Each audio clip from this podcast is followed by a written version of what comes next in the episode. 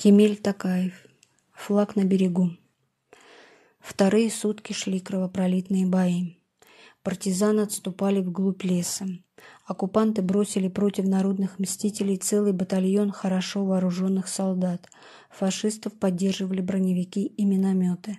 Немцы вначале обработали партизанские позиции с воздуха, потом начали обстреливать лес из тяжелого шестиствольного миномета. Это очень страшное и грозное оружие. Вдруг слышится пронзительный неприятный вой. Затем резкий свист, и тут же один за другим раздаются шесть ревущих взрывов. Вверх взлетает земля, деревья вмиг становятся голыми. Подрубленные осколками стволы падают, как подкошенная трава. Лес наполняется едким, вонючим дымом.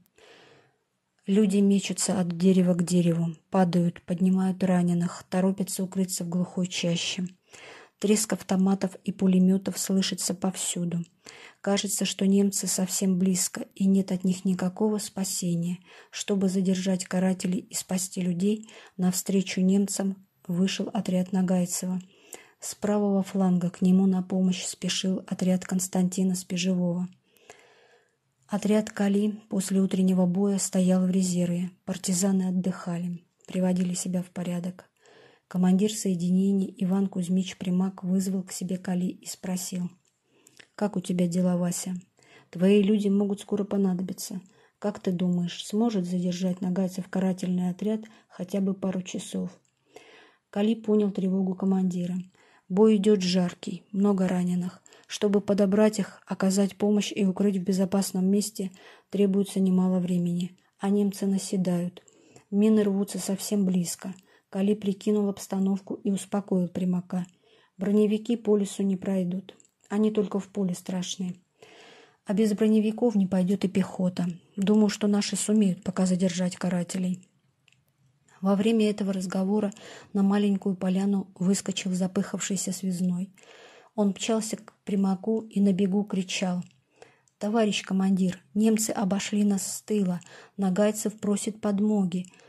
А где отряд Попова? Он должен был прикрывать тыл». Примак со связным скрылись в лесу, где к этому времени заметно усилилась перестрелка. Вскоре он вернулся, усталый, закопченный и грязный. Примак велел выстроить отряд Утигенова. «Товарищи», — обратился Примак к партизанам, — «положение наше трудное. Если мы будем действовать так, как до сих пор, немцы уничтожат нас. Судьба отряда в ваших руках. Надо задержать карателей до вечера. Выполним эту задачу, отряд будет жить». Примак смотрел на хмурых, еще не отдохнувших людей, и сердце его сжалось от горя. Они беззаветно храбры, но измотаны двухсуточным боем. Командир требует от них невозможного, но он верит, что партизаны выполнят приказ. Подошел к своим товарищам и Кали, их командир и боевой друг.